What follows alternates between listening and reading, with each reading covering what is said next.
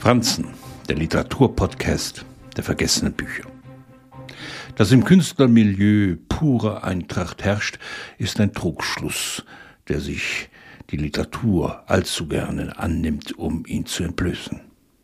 Siri Hufstedt erzählt in Was ich liebte von der Freundschaft zweier Paare, einem rätselhaften Bild, einem Mord und dem Abrutschen in den lebenden Verlust, die Trauer. Übersetzt von Uli Aumüller, Erika Fischer und Grete Oswald.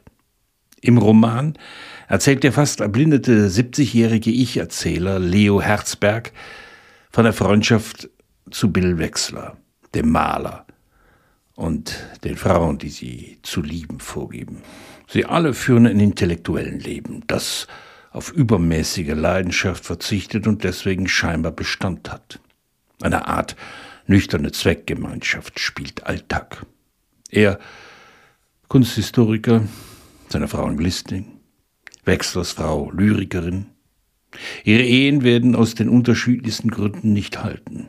Schicksalsschläge wie der Tod eines Sohnes, Bills plötzliches Ableben in seinem Atelier, Drogen, heimliche Lieben, liefern sie der Erkenntnis aus, dass sie sich von ihrem eigenen Leben entfremdet haben.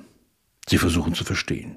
Sie reden viel, als versetze sie das in die Lage, Antworten zu finden.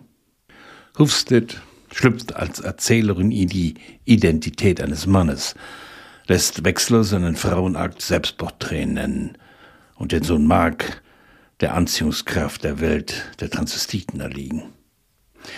Was ich liebte, bietet eine Vielzahl kleiner Fluchten, die alle eine Antwort auf die Frage geben sollen, gibt es einen Sinn im Leben?